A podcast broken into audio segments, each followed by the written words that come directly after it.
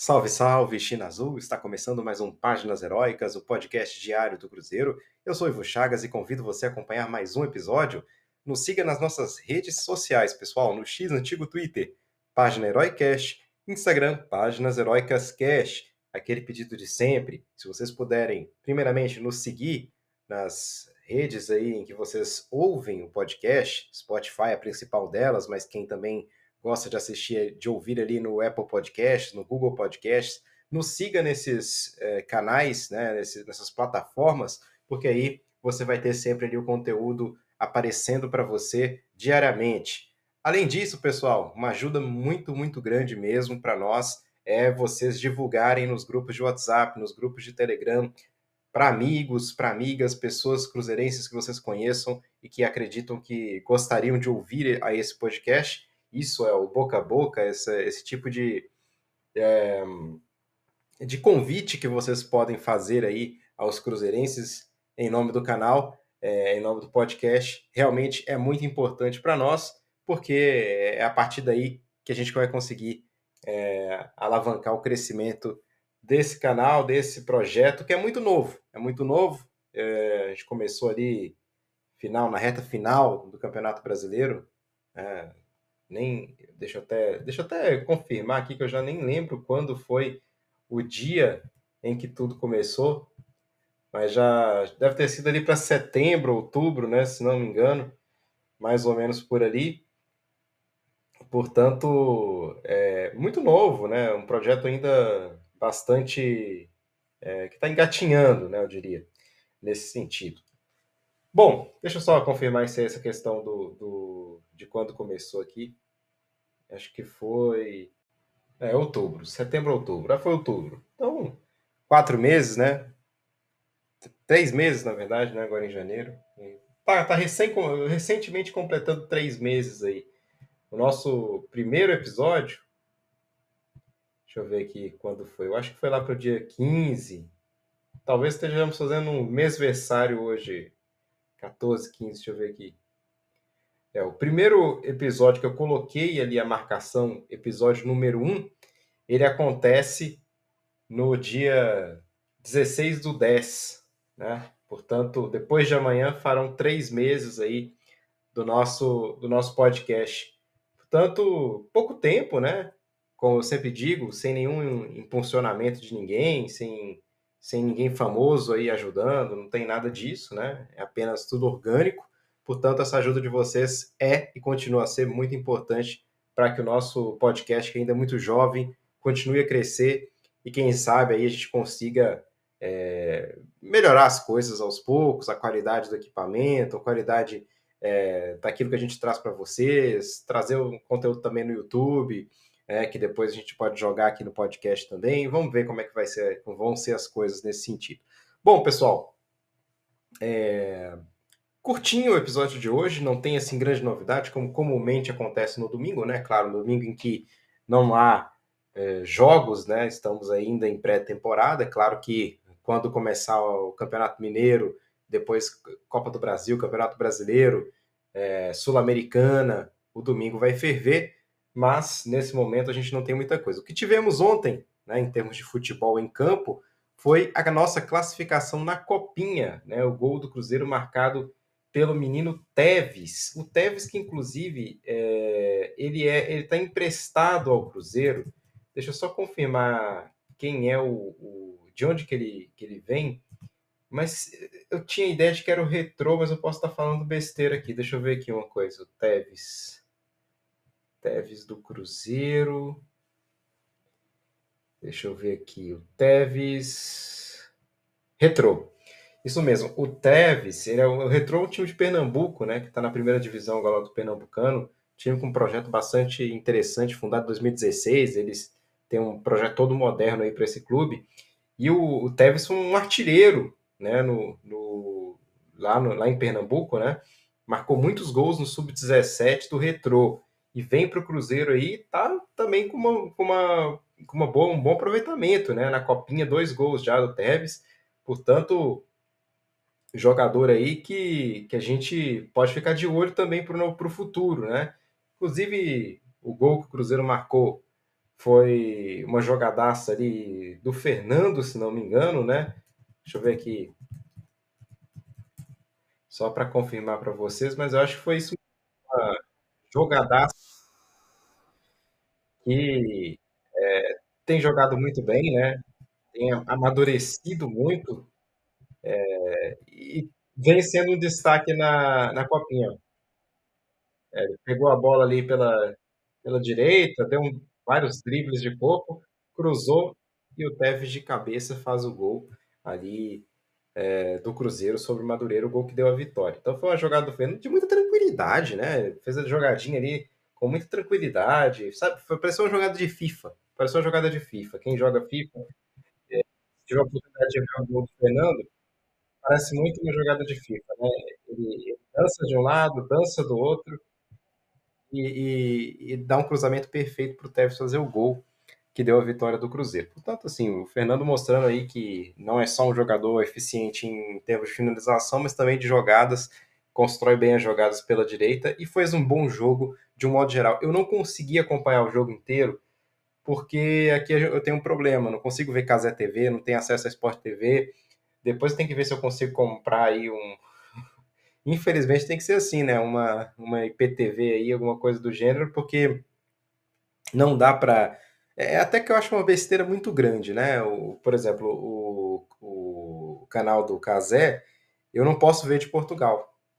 Só que não existe nada, nenhum outro serviço concorrente aqui em Portugal que eu possa assinar para poder ver, porque simplesmente é, não existe, não, não existe quem transmita copinha aqui em Portugal. Então, assim, é simplesmente patético essas coisas, esses direitos aí do YouTube e tal.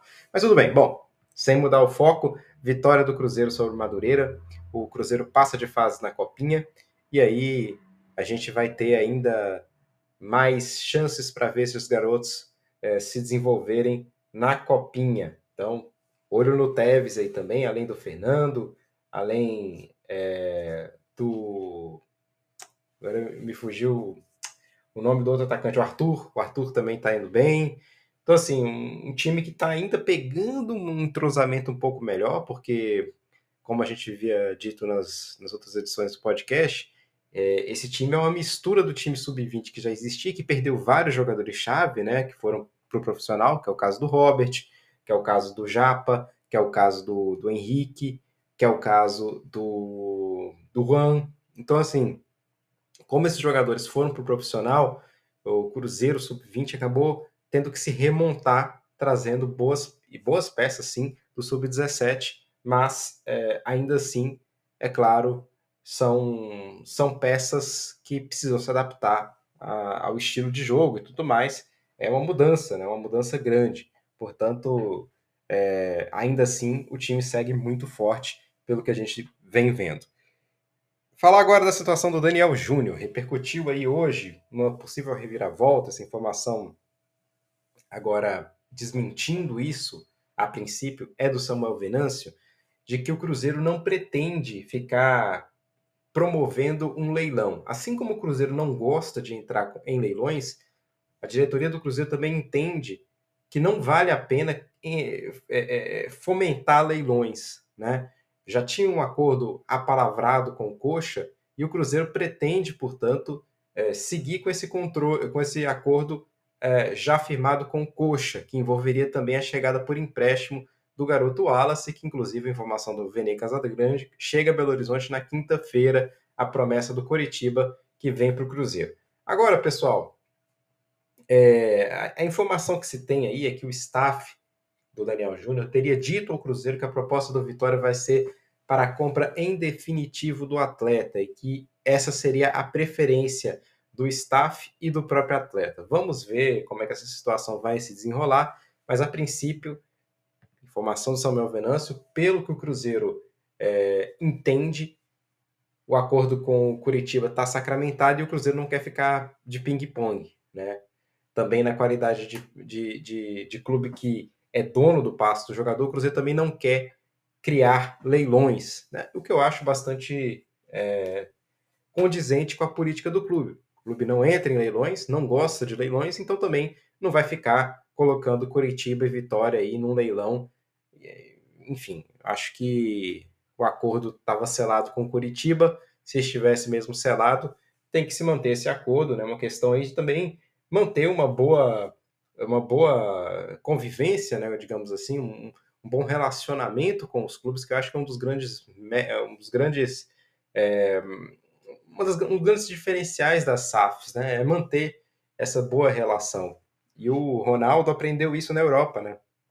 Na Europa era muito comum é, dirigentes de clubes rivais jantarem, almoçarem antes, depois dos jogos, né? acho que antes principalmente, e ele quer trazer isso para o Cruzeiro, inclusive tentou aí uma boa política de boa vizinhança com o próprio Atlético Mineiro, com a própria diretoria do Atlético Mineiro, mas ali ainda tem muita. O Atlético Mineiro não tem nada de profissionalismo ainda, né? É uma SAF também, mas não tem profissionalismo ali, continuam a ser os mesmos mandando.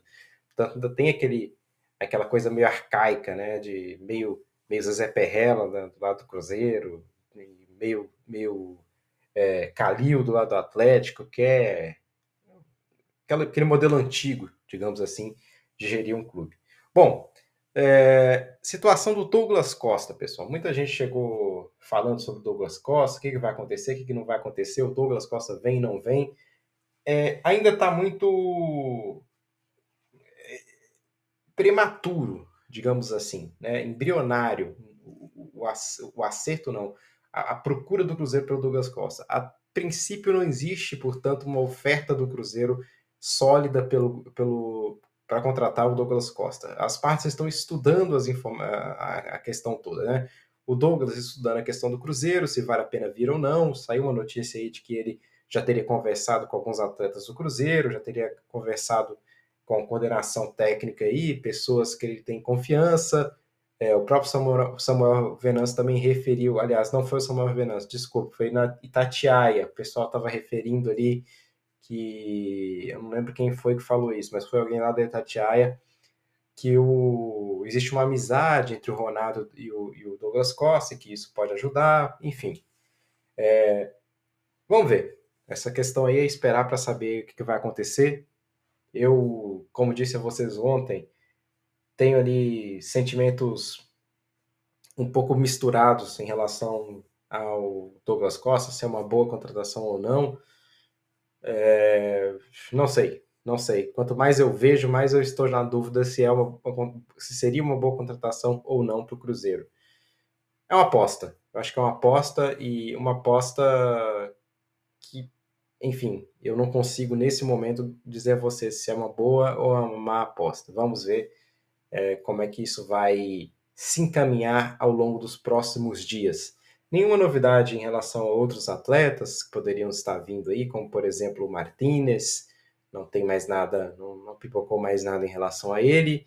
Segunda-feira, amanhã, as coisas começam hum, normalmente a se desenrolar um pouco mais, para quem sabe o Cruzeiro avançar em algum tipo de contratação, em algum tipo de negociação que esteja travando neste momento. Então, pessoal, como eu disse, vai ser um áudio mais curtinho. Eu quero mais uma vez só agradecer a vocês aí por todo o apoio, agradecer a vocês por tudo que vocês têm feito aí, aqueles que realmente ajudam, contribuindo com é, esse partilhamento do nosso canal para outras pessoas, para outros cruzeirenses em Minas Gerais e no mundo. Portanto, o meu agradecimento a vocês e a quem também apenas nos escuta, é um agradecimento grande, porque vocês são vocês que fazem com que esse canal continue a existir. Como eu disse, não existe motivação financeira aqui, é realmente uma coisa que eu, que eu quis pegar aqui para fazer, é, para falar do Cruzeiro, coisa que eu sempre gostei de fazer. Portanto, a ideia é mesmo essa é, falar alguma coisa aqui enquanto torcedor, trazer as informações que vocês talvez não tenham tido acesso ao longo do, do dia. A gente sabe que o pessoal trabalha, o pessoal vai, vai para a universidade, o pessoal muitas vezes está naquela correria e não tem tempo para ficar vendo o YouTube todos os dias, né? Então aqui você pode ouvir aos episódios, pode dar uma olhada nos episódios antigos também para ficar ainda mais é, antenado com tudo que acontece em relação ao Cruzeiro. E é importante, que eu acho que é uma informação que é boa para o Cruzeirense e que pode chegar aí apenas com um fone de ouvido, sem precisar que vocês fiquem ali com o YouTube na mão, com o celular ligado no YouTube na mão, né, melhor dizendo. E isso acaba sendo chato, ninguém gosta, é até perigoso em algumas regiões, em algumas situações. Bom, pessoal, então, mais uma vez, meu obrigado a, a todos vocês que apoiam o canal de alguma forma, nem, nem que seja apenas ouvindo, né? Já apoia demais aqui o nosso projeto, o nosso podcast. Amanhã, esperemos que haja mais informações a respeito dessas coisas que ainda estão no ar do Cruzeiro em relação a Daniel Júnior, em relação ao Douglas Costa, talvez um, um outra, uma outra questão aí, vamos ver. Vou tentar tra trazer para vocês também amanhã alguns nomes de jogadores aí do mercado sul-americano que podem estar em fim de contrato. Vamos ver. Tá bom? Pessoal, muito obrigado mais uma vez. Saudações celestes e até amanhã. Tchau, tchau.